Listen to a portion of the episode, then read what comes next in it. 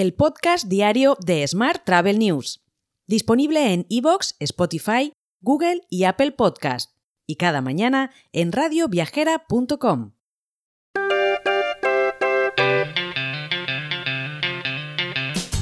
Saludos y bienvenidos, bienvenidas a nuestro podcast diario.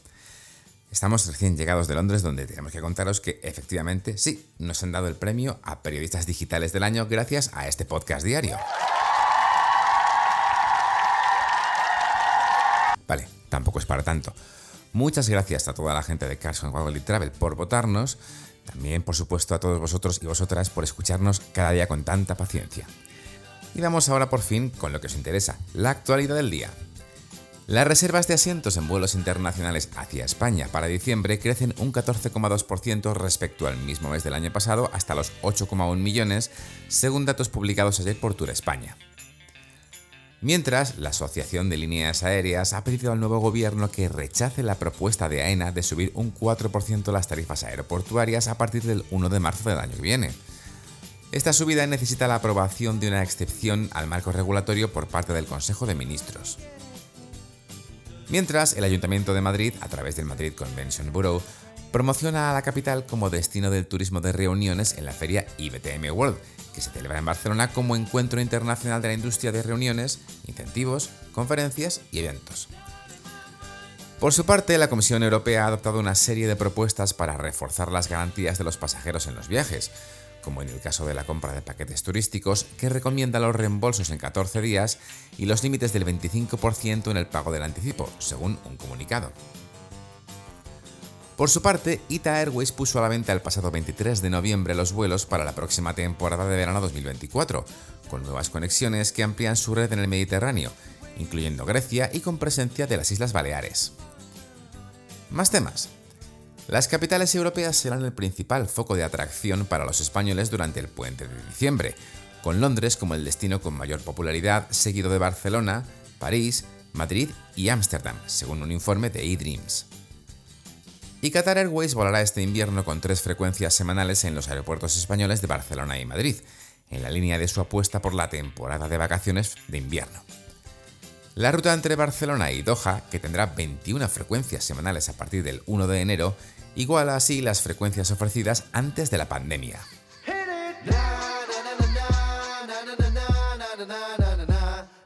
Vamos ahora con la actualidad internacional.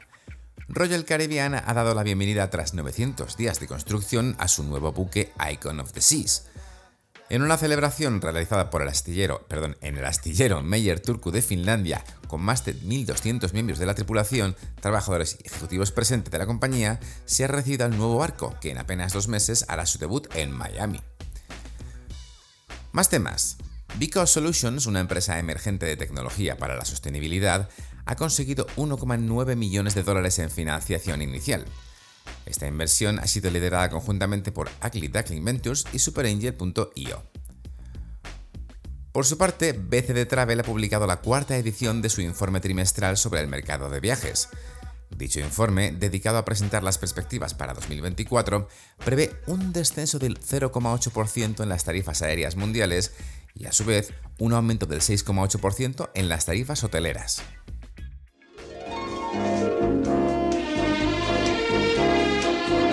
Hotel. Vamos ahora con la actualidad hotelera. Sercotel ha anunciado su quinto hotel en Madrid, concretamente el Sercotel Convention Plaza Madrid, ubicado en el barrio financiero de Las Tablas. Con esta incorporación, la cadena impulsa la oferta de hoteles especializados en eventos y convenciones. Mientras, Zinben avanza en la venta de su compañía estrella en España, Hotel Beds, Mientras mantiene sobre la mesa la opción de sacar a bolsa el supermercado español de camas de hotel, sondea también a los fondos de private equity, según fuentes financieras. De hecho, el objetivo es maximizar el valor y recabar más de 4.000 millones de euros con la operación.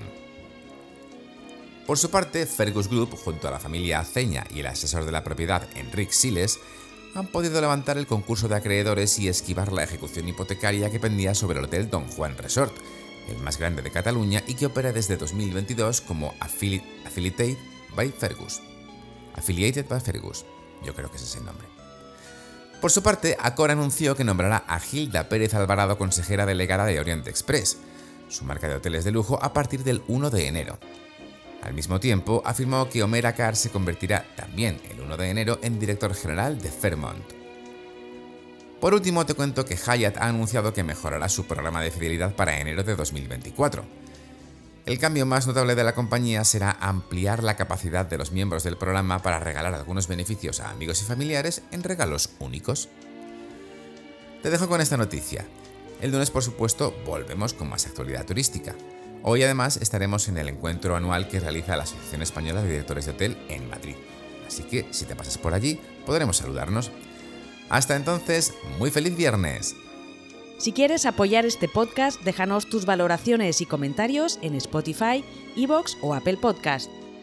Recuerda que puedes suscribirte a nuestra newsletter diaria entrando en smarttravel.news en la sección Suscríbete. Gracias por escucharnos.